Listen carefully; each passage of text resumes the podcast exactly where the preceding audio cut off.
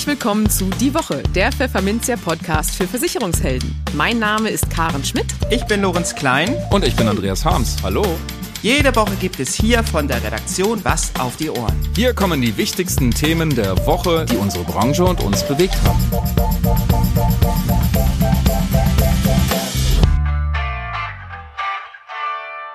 Moin aus Hamburg und herzlich willkommen zu Folge 152 unseres Podcasts. Heute ist Freitag, der 6. Oktober 2023. Und diese Themen haben wir heute für Sie.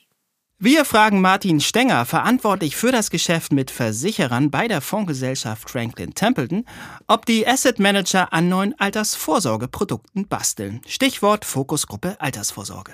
In den News der Woche sorgt die geplante Fusion zweier Versicherer für Furore. Die Kfz-Versicherer werden in diesem Jahr laut GDV-Prognose wohl ein Minus von 3 Milliarden Euro einfahren. Und Versicherungsvermittler warnen in der sogenannten Bonner Erklärung vehement vor staatlichen Eingriffen in den Provisionsvertrieb. Und für unser Schwerpunktthema für den Monat Oktober, Gesundheit, sprachen wir mit Thorsten Bormann vom Analysehaus Morgen und Morgen über den aktuellen Zustand der privaten Krankenversicherer. Werbung Swiss Life ist eine führende Anbieterin von Finanz- und Vorsorgelösungen mit einer breiten Auswahl an erstklassigen Produkten und Serviceleistungen, einfachen Antragsprozessen, Ansprechpersonen, die Ihnen in ganz Deutschland persönlich zur Seite stehen und die täglich aktiv daran arbeiten, die Zusammenarbeit dauerhaft zu gestalten und zu verbessern. Immer nach dem Motto, Sie mögen es einfach, wir machen es leicht. Mehr darüber, wie Swiss Life ihr Leben leicht macht, finden Sie unter swisslife.de-leicht. Im Gespräch. Martin Stenger bekleidet zwei wichtige Funktionen. Einerseits verantwortet er bei der Fondsgesellschaft Franklin Templeton das Geschäft mit Versicherern. Andererseits sitzt er dem Ausschuss Altersvorsorge beim Investmentverband BVI vor, weshalb er auch an der Arbeit der Fokusgruppe Altersvorsorge ziemlich nah dran war. Also fragen wir ihn einmal, basteln die Fondsgesellschaften schon an neuen Produkten? Ist die Fondsbranche der große Gewinner der Vorsorgereform? Und kann sie überhaupt lebenslange Rente? Hören Sie selbst. Hallo Herr Stenger, herzlich willkommen bei uns im Podcast. Ja, herzlich willkommen auch von meiner Seite. Ich freue mich sehr, heute dabei sein zu dürfen bei einem Podcast von Ihnen. Und wir freuen uns auch. Herr Stenger, ähm, es geht um die geplante Altersvorsorgereform. Da gab es ja diese inzwischen halb legendäre Fokusgruppe Altersvorsorge. Ähm, wie nah waren Sie denn als Vertreter der Investmentbranche da dran? Ja, ist ein spannendes Thema. Wir waren ja alle vom Bundestagswahlkampf schon geprägt, weil überraschend viel in den Wahlprogrammen standen, haben lange gewartet, bis was kommt. Über die Fokusgruppe wurde es dann konkret. Mhm. Und als stellvertretender Vorsitzender vom Ausschuss Altersvorsorge beim BVI war ich natürlich gemeinsam mit den Kollegen aus dem Ausschuss äh, eng dabei, aus BVI-Sicht unseren Vertreter in der Fokusgruppe äh, zu briefen, zu vorzubereiten, was sind die laufenden aktuellen Themen, äh, wo sehen wir Mehrwerte, wo sehen wir Punkte, wo man vielleicht etwas flexibler die Themen gestalten kann. Und deswegen war ich äh, immer dabei, wenn wir Herrn Richter über in Zusammenarbeit mit dem Büro in Berlin vom BVI quasi die Papiere oder die Argumente vorbereitet haben, die er dann dort einbringen konnte. Aber so, so richtig dann mit drin in der Gruppe haben Sie nicht gesessen, sozusagen? Nein, in der Gruppe saßen jeweils nur die Verbandschefs.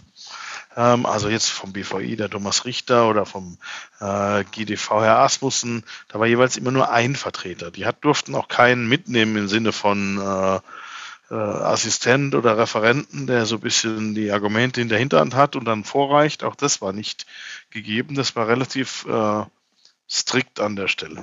Mhm. Ähm, was können Sie denn so zum Tonfall in der Fokusgruppe sagen? Also die Verbraucherschützerin Dorothea Mohn hat ja in einem Interview dann mal durchblicken lassen, dass es manchmal doch ein bisschen, ich suche jetzt das richtige Wort, robuster wurde. Äh, was haben Sie so gehört? Also robust wurde mir nicht gespiegelt, aber dass es schon äh, intensive Diskussionen waren. Und ich glaube aber auch, dass das mal notwendig war, weil wir haben lang genug bei der Altersvorsorge nichts gemacht im Sinne von zielführender Reform. Wir im Sinne als Re Politik äh, in Deutschland, die jeweilige Regierung, die dran war, haben immer nur so ein bisschen Symptombekämpfung gemacht, aber nicht so wirklich mal äh, ernsthaft zusammengesetzt in einer Fokusgruppe, in der ja auch alle drei Ampel äh, Koalitionäre prominent vertreten waren, das Thema mal zu erörtern. Ähm, unter Begleitung von Wissenschaften, und da weicht Frau Mohn immer so ein bisschen äh, ab von dem, was war. Denn ähm, die Wissenschaft hat hier entscheidend natürlich ja prägend mitgewirkt. Die Wissenschaftler waren definiert durch die jeweiligen Ministerien, die wie gesagt durch die prominente Vertretung durch die Ampelkoalition nominiert waren. Und dementsprechend ist es im Kontext wichtig zu verstehen, dass nicht die produktgebenden Verbände hier einseitig äh, in irgendeine Richtung etwas manipuliert haben, sondern hier wirklich gearbeitet wurde, Vorträge, Input geliefert wurde und dementsprechend auf der Basis die die Fokusgruppe zu Ergebnissen kam und wo jeder hatte halt eine Stimme und nicht mehr und nicht weniger. Jetzt, jetzt deutet sich ja an, dass ähm, man in Deutschland wohl, ich bin jetzt mal ganz vorsichtig, über ein ähm, Investment-Vorsorgedepot wird vorsorgen können. Das ist ja dann mal was ganz Neues und äh, großer Wurf für die Investmentbranche. Würden Sie sagen, dass die Investmentbranche der große Gewinner dieser Reform sein wird? Da bleibt nur ein bisschen abzuwarten, wie das Gesetz am Ende formuliert ist. Ich sag mal so, die Chance besteht. Sagen wir mal so. Aber es ist zu früh, in irgendein Jubelgeschrei oder ähnliches auszubrechen. ähm, denn eins muss man noch klar artikulieren. Der Impuls aus der Politik ist ganz klar, dass die festgestellt haben, so wie es bei der gesetzlichen Rente besteht, ist klar geworden über das, was die Ampel gemacht hat. Wir brauchen Rendite, Rendite, Rendite. Und das heißt, wir müssen performance-trächtig in der privaten Altersvorsorge unterwegs sein, um die Performance-Schwäche in den gesetzlichen Systemen auszugleichen. Nicht umsonst führt man das, was man gerne mit Aktienrente tituliert, in der gesetzlichen Rente ein. Das ist eigentlich nur eine Aktienrücklage, ähm, um einen Performance-Baustein dort einzusetzen, um dann die gesetzliche Rente zukünftig zu entlasten. Zukünftig ist aber erst Mitte, Ende der 30er Jahre. Und das ist auch ein Punkt, der, den die Politik und die Ministerienvertreter, glaube ich, an verschiedenster Stelle auch außerhalb der Fokusgruppe schon klar gemacht haben. Wo kommen wir auf Performance, wo kommen wir auf Rendite, dass wir ein möglichst breites Fundament haben, was wir angespart haben und dann überlegen, wie entsparen wir. Und nicht schon bei Abschluss alles vor, äh, ja, verbindlich festlegen, was dann zu passieren hat. Sodass man einfach mal ein bisschen entspannter drauf lossparen kann. Verstehe ich das richtig? Ja, das hängt ein bisschen damit zusammen, was hat man identifiziert als Hemmschuh für die Bürgerinnen und Bürger oder aus unserer Sicht Kunden und Kundinnen, warum sie sparen oder eben nicht sparen. Und da wurde so ein bisschen diese Pflichtverrentung, und wenn Sie an Riester denken, die Pflichtgarantie wurde hier als Hemmnis identifiziert. Und das ist ein Punkt, den man einfach gesagt hat, okay, wenn ich die Hemmnisse zur Seite schiebe, was bleibt denn dann übrig? Und dann, Sie nennen es jetzt drauf lossparen. Ich würde es nennen, wir machen erstmal äh, einen großen Topf voll mit Erspartem. Und dann auf dem Weg zur Ziellinie überlegen wir dann, wie wir den am besten ähm, in unserer Ruhestandsplanung ja, konzipieren. Im Sinne dessen, was wird entspart, vielleicht fondbasiert, ohne Versicherungslösung, was nehme ich vielleicht als warme Wohnung voller Kühlschrank? Da kann ich jeden verstehen, der sagt, Leibrente ist mir vielleicht für den Teil lieber. Aber in einer Konstellation, dass ich es gar nicht so schwarz-weiß sehe, sondern ähm, Kernblöcke habe und äh, immer noch Flexibilität. Ja. Sie haben sich ja eben noch relativ vorsichtig ausgedrückt, äh, was das Gesetz angeht. Hält die Investmentbranche auch noch die Füße still oder äh, wird da schon an Produkten gebastelt? Was denken Sie? Ich sag mal so, auf der Basis, was man weiß, ähm, wenn Sie ein US-Haus sind, so wie wir, dann äh, haben wir auf der Ebene Erfahrungen in den USA über die dortigen 401k-Pläne. Das müssen Sie sich vorstellen wie ein Fondssparplan, der steuerlich begünstigt ist durch den Staat und äh, bei Eintritt in ein Arbeitsverhältnis abgeschlossen wird durch den Mitarbeiter. Ähm, und da gibt es auch eine Zertifizierung für diese Art von Pläne. Ähm, von daher ist uns diese Denke ja, ist eine gewohnte Übung. Wir haben dafür auch digitale Tools, wie man dann das gut begleitet. Äh, nicht im Sinne eines Robotweisers, sondern im Sinne eines Zielerreichungsüberprüfung, auf welcher Wahrscheinlichkeit bin ich unterwegs, das Ziel zu erreichen. Dafür haben wir auch ähm, mit zwei Universitäten dieses Tool entwickelt und auch auf, auf toller Ebene Awards gewonnen. Und diesen Gedankengang dort einzubringen, vorausgesetzt kommt so nah am Fokusgruppenbericht, wie sich im Moment andeutet, das ist für uns natürlich auf jeden Fall eine Option. Ja, aus der Regierung ist ja schon durchgeblitzt, dass das ähm, war es sogar Tonka selber, der Fokusgruppenchef, äh, der das möglichst äh, vorschlagsgetreu umsetzen will als Gesetz. Das habe ich aus seinem Munde auch gehört ähm, und dass er in 24 das Gesetz einbringt und äh, verabschiedet wissen will. Ähm, und ich habe eingangs die Wahlkampfargumente oder Programme der, Regier der regierungsanstrebenden Parteien genannt.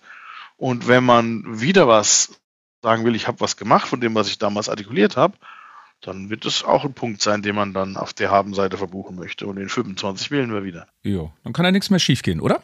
Das weiß man noch nicht. Äh, Sie kennen dieses berühmte Zitat vom äh, ehemaligen Verteidigungsminister, was wie ein Gesetz reingeht in den Bundestag und nie so wieder rauskommt. Aber ich bin dennoch zuversichtlich, weil hier ähm, ja alle Beteiligten bereits im Prozess beteiligt waren. Es wäre ja nicht ein einseitiger Prozess von nur einem Ministerium, sondern über äh, Wirtschaftsministerium und über Arbeitsministerium waren die anderen beiden Farben der Ampellogik neben Herrn Dr. Tonka, Herr Giegold und Herr Dr. Schmachtenberg auch vertreten. Und damit hatten die eigentlich genügend Gelegenheit, auch sich da einzubringen. Und deswegen gehen wir eigentlich davon aus, dass wir nah am Fokusgruppenbericht sind. Und wissen Sie, was ich eigentlich da mag? ähm, an dem Gedanken mag, man will ja den Menschen auch gar nichts aufdrücken. Ne? Beim Heizungsgesetz hat man gesagt, ja, das und das muss man dann machen. Aber dieses diese Vorschläge, die da kamen, das sind ja einfach nur mehr Möglichkeiten, oder? Das ist ein ganz wichtiger Punkt. Äh, wenn Sie selbst mal Musik gemacht haben, wissen Sie, bei Keyboards oder E-Pianos fang gerade an. wird die Tastatur in, in Zahlen angegeben, wie viele Tasten hat es, also wie viele Oktaven umfasst es. Um das Bild zu Ende zu malen, die Klaviatur wird breiter an der Stelle. Mhm. Und ich darf weiterhin eine Leibrente anbieten. Ich darf weiterhin eine Garantie nehmen als Kunde. Das Wichtige, was allen nur ist, unter dem Bewusstsein, was erreiche ich damit und nicht unter äh, dem falschen Bewusstsein. Deswegen gibt es auch eine digitale Rentenübersicht ab 25 verpflichtend, dass ich auch diesen Überblick habe und dann weiß ich relativ schnell, äh, welche Tasten des Klavieres, des breiteren Klavieres nutze ich, um mit 67 oder wann auch immer gut dazustehen. Ja. Ähm, kann eigentlich die Investmentbranche lebenslange Rente auch oder müsste die Investmentbranche dann mit Versicherern zusammenarbeiten? Im biometrischen Sinne dürfen wir es ja nicht. Das ist äh, ein, ein USP der Versicherung. Aber äh, es gibt schon Modelle, kohortenbasiert, aktuarsbegleitet, rein auf der Investmentseite, fondsbasiert, wo sie sehr, sehr nahe kommen und sehr, sehr nahe heißt äh, auf einem 99%-Level. Ähm, das ist abbildbar, aber es ist gar nicht so der Punkt, hier Investment oder Police gegeneinander ähm, auszuspielen. Ich glaube, dass wir viel mehr erleben werden im Sinne der Flexibilitäten, dass wir verschiedene Zeitfenster abbilden, sei es der agile Part im Ruhestand, sei es vielleicht der plötzlich eintretende Pflegefall im, im Ruhestand, ähm, sei es der, der Pfad ab 85, wo man sagt, naja, also da werde ich jetzt nicht mehr um die Welt reisen, ähm, was werde ich denn da machen? Also meine Erwartungshaltung ist, dass wir viel mehr verquickte Produkte zwischen diesen beiden Branchen bekommen. Auch temporäre Garantien sind da vorstellbar. Ich sage, für gewisse Zeitfenster will ich es haben, für andere Zeitfenster nicht. Ja, insgesamt mehr Möglichkeiten. Wenn man Sie jetzt fragen würde, Herr Stenger, was ist denn Ihr persönliches Highlight aus diesen Ergebnissen der Fokusgruppe? Also das ganz dicke Ding. Ähm, so in einem Satz. Was ist für Sie das? Ich fand es gut, dass man endlich mal tabulos diskutiert hat mhm. und dementsprechend die Möglichkeiten, Sie haben das schön gesagt, verbreitert ähm, und nicht einseitig äh, in Dinge verfallen ist, wie es äh, der Riester-Regelung, nicht dem Produkt per se vorgeworfen wird, weil dort hätte man diese Erleichterung auch schon viel schneller machen können. Wie sorgen Sie eigentlich selbst vor? Ich habe den Mix. Ich habe den Mix viel fondbasiert oder alles fondbasiert. Ein Teil in der Police. Das habe ich jetzt auch gehofft. Teil in der Basisrente. Ähm, das steuerlich am meisten interessante Produkt, ähm, aber auch viel über Depotlösung weil ich in der, in der, auch in kurz-, mittel- und langfristiger Liquidität denke und dementsprechend das auch so verteilt habe. Dann nehmen wir das jetzt als Inspiration, Herr Stenger. Ich äh, bedanke mich ganz herzlich, dass Sie da waren bei uns im Podcast und dass Sie Ihre Erfahrungen mit uns geteilt haben. Und dann schauen wir doch mal, was für ein Gesetz jetzt kommt, ne? Auf jeden Fall. Und dann können wir ja gerne wieder äh, uns mal drüber unterhalten, was denn dann drinsteht. Die Einladung nehme ich gerne an. Wunderbar. Machen Sie es gut. Auch so. Danke Ihnen. Die News der Woche. Die vergangene Woche ging mit einem echten Paukenschlag zu Ende. Sie wissen natürlich, wovon ich spreche. Gotha und Barmenia wollen fusionieren. Und die Verlobten haben es ganz schön eilig. Schon im Sommer 2024 soll die Mega-Hochzeit steigen, sofern das Bundeskartellamt und die BaFin dem Brautpaar rechtzeitig ihren Segen erteilt haben. Ungeachtet der Tatsache, dass die Zustimmung der Behörden für den Megadeal noch ein Weilchen auf sich warten lassen dürfte, fällt die Zustimmung in der Branche schon jetzt überwiegend euphorisch aus. Pfefferminzia hat mal einige Stimmen zusammengetragen, die Branchengrößen auf der Plattform LinkedIn äußerten. Herzlichen Glückwunsch, eine Meisterleistung, die einem solchen Schritt vorausgeht, gratulierte bayerische Vorstand Martin Gräfer. Viel Erfolg bei der gemeinsamen Umsetzung. Da entsteht etwas Großes, erklärte Haftpflichtkasse-Chef Roland Reuter. Holger Beitz, Chef der Prisma Live, die mehrheitlich der Barminia gehört, jubelte in besonders hohen Tönen. Ein ganz herzlichen Glückwunsch auch aus Liechtenstein von allen Mitarbeitenden der Prisma Live. Wir freuen uns, Teil einer großen Story zu sein und werden unseren Teil zum Erfolg beitragen. Makler Tobias Biel kommentierte die Sensationsmeldung mit einem sehr spannend und fügte seinem Post ein augenzwinkerndes Hättest schon was sagen können am Dienstag hinzu. Gemeint war Gotha Key Account Manager Matthias Wakowski, bei dem Biel offenbar zu Besuch war. Abschließend merkte der Makler noch an, dass ja der Zusammenschluss von Alte Leipziger und Hallische recht gut klappe. Bei anderen lief es hingegen nicht so dolle. Mal gucken. Cooler Move, viel Erfolg, schrieb Markus Drews, Ex-Deutschland-Chef von Canada Live. Dann viel Erfolg auf den nächsten Schritten wünschte Defino-Vorstand Matthias Grellert. TechPro-Geschäftsführerin Jutta Krinke gratulierte etwas ausführlicher. Liebe Herren der Barmenia-Versicherung, Frank Lamsfuß, Dr. Andreas Eurich und der Gotha. Welch eine Nachricht für die Branche. Sie räumen unter den Top Ten ein bisschen auf und bringen mit diesem Zusammenschluss einige Bewegung in den Markt.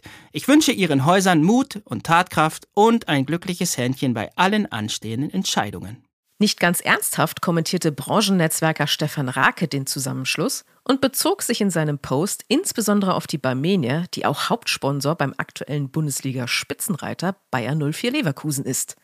Bin gespannt. Nicht, dass es eng wird auf den Trikots des kommenden deutschen Meisters mit zwei Versicherern. Der Versicherungsverband GDV schlägt Alarm. Schon wieder. Denn schon Ende Juli warnte er vor einem beträchtlichen Minus in der Autoversicherung. Und jetzt zeigen aktualisierte GDV-Zahlen, dass die Verluste wohl noch größer werden. Die Autofahrer zahlen in diesem Jahr für die Absicherung ihrer Fahrzeuge rund 30,2 Milliarden Euro. Aber die Versicherer müssen rund 33,1 Milliarden Euro für Schäden und Verwaltung ausgeben, teilte der Verband mit. Macht unterm Strich ein versicherungstechnisches Minus von 2,9 Milliarden Euro. Ende Juli hieß es noch, dass besagten Einnahmen Kosten in Höhe von nur 32,8 Milliarden Euro gegenüberstünden. Sprich, zu den bislang angenommenen 2,6 Milliarden Euro Miese dürften noch einmal 300 Millionen Euro obendrauf kommen. Uff, für GDV-Hauptgeschäftsführer Jörg Asmussen ist ausgemacht, wem die Misere anzulasten ist, den Autoherstellern. Die Kosten für Pkw-Ersatzteile steigen rasant und deutlich schneller als die Inflationsrate. Während der Verbraucherpreisindex seit Januar 2013 um knapp 28 Prozent stieg, erhöhten Autohersteller ihre Ersatzteilpreise um mehr als 70 Prozent, so Asmussen. Im vergangenen Jahr habe ein Pkw-Sachschaden die Kfz-Haftpflichtversicherer im Schnitt rund 3700 Euro gekostet. Ein Plus von 8,4 Prozent gegenüber dem Vorjahr. Und 2013 lag dieser Wert noch bei 2400 Euro. Auf einem Spitzentreffen in Bonn haben Versicherungsvermittler gefordert, dass es auch in Zukunft keine Beschränkung oder ein Verbot von Provisionen geben darf. In der sogenannten Bonner Erklärung wenden sie sich vehement gegen staatliche Eingriffe in die Vergütungen, wie sie im Rahmen der EU-Kleinanlegerstrategie erwogen werden. Angesichts dieser O-Ton-Bewährungsprobe der EU nahmen die Teilnehmer des Treffens die Versicherer und die Vertriebe in die Pflicht.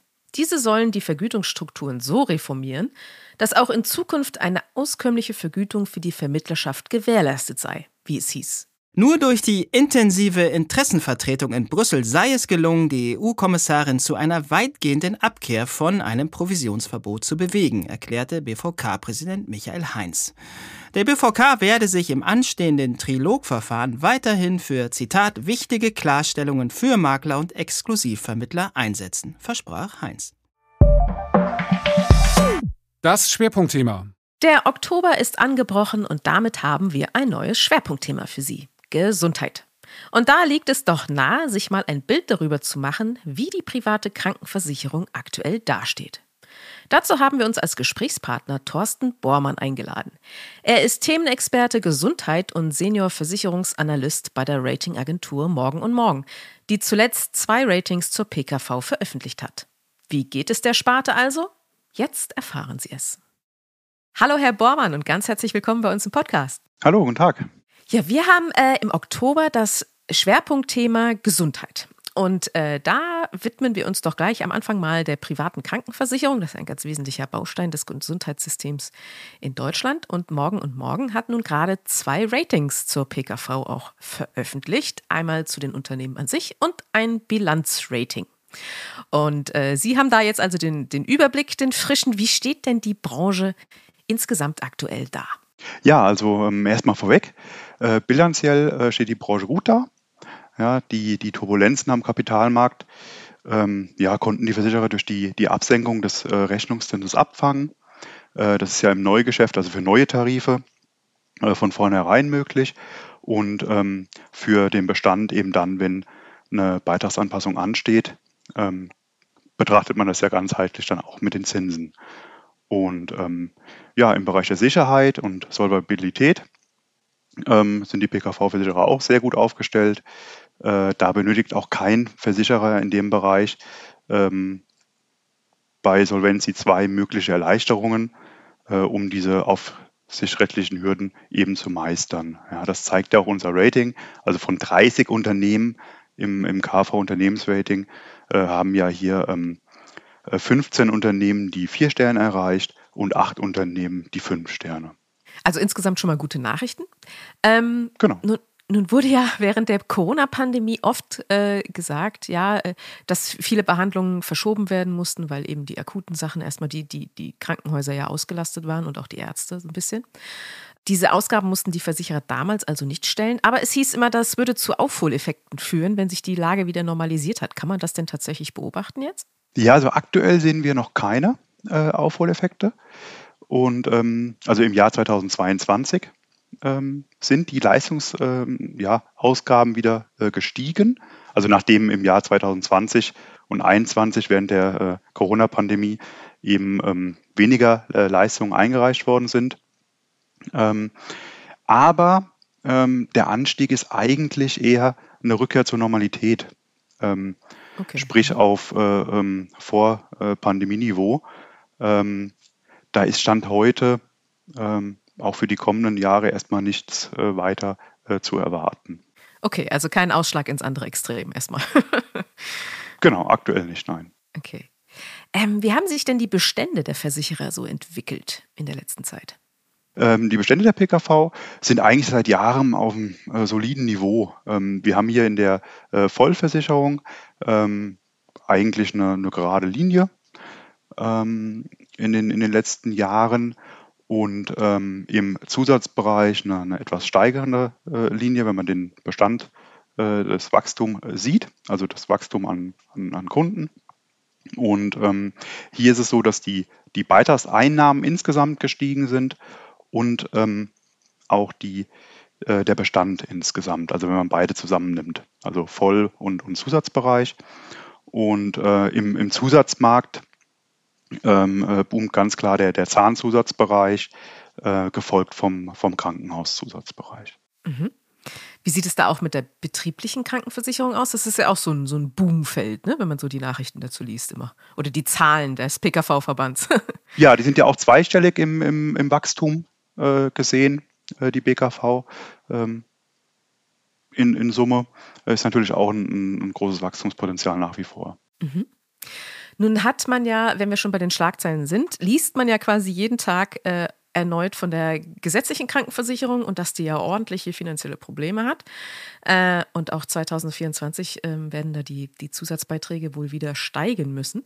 Wie sieht es denn in der PKV aus? Hat auch die, äh, muss auch da der Beitrag steigen im kommenden Jahr? Die Beiträge steigen? Ja, also Beitragsanpassungen gibt es natürlich auch in der, in der PKV. Ja, ähm, aber betrachtet man eben hier die letzten Jahre oder sagen wir mal seit Umstellung auf Unisex ähm, Tarife 2013 äh, war es im durchschnittlich jährlich eine, eine, Steigerung für den, für den Neugeschäftsbeitrag um äh, 2%. Das ist ähm, viel geringer als äh, zu Vorzeiten noch. äh, zu B6-Zeiten. Ähm, dort war am Ende die Steigerung äh, etwas höher. Und ähm, hier ähm, ist aktuell der Kapitalmarkt, äh, der ein bisschen für Entspannung sorgt, ähm, da die Zinsen ja steigen. Und ähm, was abzuwarten bleibt, ist natürlich die Inflation, die natürlich auch im medizinischen Bereich äh, dann äh, kommen wird eventuell und die Energiekrise, ähm, wie die sich eben auf die Leistungsausgaben auswirkt. Und ähm, gut, der medizinische Fortschritt spielt auch noch eine Rolle und die Bestandsalterung, wobei der medizinische Fortschritt ja ähm, eher ein, ein, Vorteil ist, logischerweise. Ja, wer will denn keinen medizinischen Fortschritt an Klar. dieser Stelle? Und ähm, genau, aber da ist es, äh, wie gesagt, was diese Auswirkungen angeht, ist es einfach schwer abzusehen. Ja, da müssen wir die nächsten Jahre nochmal abwarten. Mhm. Okay, aber die stärkeren, also die höheren Zinsen, die wirken tendenziell entspannend. Aktuell auf die, genau. auf die Versicherer. Okay. Mhm. Und die Inflation könnte aber, wie an allen anderen Bereichen auch, äh, natürlich eher äh, aufs Portemonnaie schlagen, auch bei den Krankenversicherern. Hm? Ja, das muss man auch dann ähm, sehen in, in Zukunft. Und wie ist es mit, äh, wenn die GKV ja nun äh, die, die Zusatzbeiträge so anpassen muss?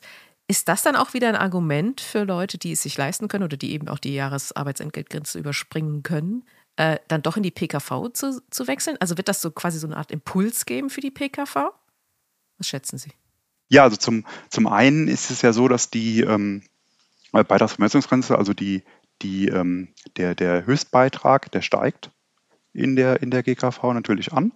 Genau. Ähm, ja. Und äh, deshalb ist es natürlich gerade für die, die ähm, eigentlich äh, wechseln können, ähm, durchaus attraktiv, sich da zu informieren äh, in dem Bereich, um einfach zu schauen, ähm, wie sieht es in, der, in der PKV aus. Ja? Äh, da ist ja auch nicht nur der Beitrag in, in der Form, sondern auch die Leistung dementsprechend ähm, äh, zu be bewerten. Ja. Und was beobachten Sie so bei den Produkten für Trends? Wie sehen da so die Leistungsbausteine? Kann man da irgendwas beobachten, was sich da so ein bisschen herauskristallisiert aktuell? Ja, ähm, das Angebot in der, in der PKV wird, wird zunehmend flexibler. Das heißt, ähm, ist ja ein positiver Trend aus Verbrauchersicht. Äh, man kann ähm, aus verschiedenen Bausteinen individueller seinen, seinen Versicherungsschutz wählen. Ähm, ähm, das erfordert aber natürlich wieder, wieder die Vermittlung in, in dem äh, Maße, dass hier natürlich ähm, die Bausteine äh, ja, aufeinander abgestimmt werden und natürlich verglichen werden müssen. Ähm, ein weiterer Trend ist natürlich die Digitalisierung, auch im, im äh, Krankenversicherungsbereich ähm, und hier auch was die Leistungsseite angeht. Also wir äh, kennen das ja von den digitalen Gesundheitsanwendungen, also sprich ähm, Apps, die einem helfen bei gewissen Erkrankungen. Und ähm, die werden jetzt auch in die Tarife mit aufgenommen, sodass die PKV da auch eine Leistung für vorsieht. Okay, also es wird tendenziell nicht einfacher, die Produkte zu durchschauen. Also ist wieder derjenige gut beraten, der einen äh, schlauen und versierten Vermittler an seiner Seite hat. Äh, also ein guter Markt für Versicherungsmakler aktuell, schätze ich, der Krankenversicherungsbereich. Genau, man hat mehr, mehr ähm, Wahlmöglichkeiten einfach. Ne? Ähm, was ja eigentlich immer eine, eine ganz, ein ganz gutes Zeichen ist, dass man sich seinen Versicherungsschutz äh, zusammenstellen kann, wie man das eben möchte. Ja. Super, okay, dann vielen Dank erstmal für diesen Übersicht zum Thema private Krankenversicherung. Das war eine schöne Momentaufnahme und äh, vielen Dank fürs Gespräch. Ja, danke auch. Und das war es mit dieser Podcast-Folge. Ganz am Ende sind wir aber leider noch nicht, denn es gibt noch etwas zu berichten, das leider nicht so schön ist. Lorenz, erzähl doch mal, was da noch passiert. Ja, liebe Karin, äh, vorhin in den News war ja von einem Paukenschlag die Rede. Und ja, jetzt kann ich ganz persönlich meinen Paukenschlag hier nochmal äh, loswerden an Sie, liebe Hörerinnen und Hörer. Denn diese Podcast-Ausgabe war für mich die letzte für Pfefferminzia. Ja, und nach über 150 Folgen die ich dieses wunderbare Format mit begleiten durfte, ist tatsächlich Schluss. Genau, weil du ja leider Pfefferminzer verlassen wirst. Offiziell erst zu Ende Oktober, aber. Genau, du weißt es natürlich schon alles ein bisschen länger und auch das Team ist eingeweiht. Ja, weit über 100 Interviews durfte ich führen und ja, das hat mich schon auch, ja, geprägt ist vielleicht so ein großes Wort, aber ich habe einfach unglaublich viel gelernt und auch viele spannende Menschen kennengelernt. Und ja, es ist einfach eine andere Ebene, das weißt du ja selber, Karin, wenn man mit den Leuten direkt in, innerhalb dieses Formats miteinander spricht, als vielleicht mhm. am Telefon oder wenn man nur sich hin und her mailt. Definitiv. Und äh, ich werde die Zeit auf jeden Fall in sehr, sehr guter Erinnerung behalten. Man kann sicherlich schon sagen, dass ich der Versicherungsfachpresse erhalten bleiben werde. Ähm, in welcher Form genau, das werde ich dann noch äh, bekannt geben. Ja, vielen Dank an Sie, liebe Hörerinnen und Hörer, ähm, dass Sie uns die Treue gehalten haben. Und es geht ja weiter. Das kann man ja definitiv sagen. Es geht ja weiter, genau. Also äh, Andreas Harms und ich, wir werden natürlich weitermachen. Unbedingt. Weil das ist ja nach wie vor eines der Herzensprojekte der Redaktion. Macht immer wieder Spaß. Ähm, wie du schon richtig sagtest, Lorenz. Genau. Wir hatten viele Highlights. Wir hatten die hundertste Folge, die großartig war. Wir haben ähm, einen Sonderpodcast gemacht zur 150. Ausgabe zum Thema künstliche Intelligenz. Und ich glaube, das ist so ein Beispiel, ähm, auf dem sich, ja, oder auf diesem Weg lohnt es sich weiterzugehen, denke ich. Und ihr werdet da auf jeden Fall kreative Ideen haben, da bin ich mir ganz sicher. Und ähm, werdet das einfach wunderbar weiterführen. Ganz klar. Trotzdem wirst du uns natürlich sehr fehlen und wir werden dich sehr vermissen und es war eine Ehre, mit dir diese Jahre zusammenzuarbeiten und das müssen wir auch erst noch ein bisschen verkraften, aber es wird uns schon gelingen und man sieht sich ja immer nochmal im Leben. Man sieht sich immer zweimal im Leben, genau, Karin. Ganz, ganz herzlichen Dank auch dir persönlich. Es war eine wunderbare Zeit. Ich werde sie vermissen, ich werde sie im Herzen behalten und auf bald, liebe Hörerinnen und Hörer. Genau. Ja, aber dann bleibt uns jetzt nur noch zu sagen, Lorenz, du darfst noch ein letztes Mal äh, die Ehre haben, den Abspann zu formulieren. Ganz kurz, in, in Hamburg sagt man Tschüss. Das heißt auf Wiedersehen. Beziehungsweise auf Wiederhören. Und es gilt wie immer, bleiben Sie optimistisch, genießen Sie das Wochenende und kommen Sie gut in die neue Woche. Tschüss.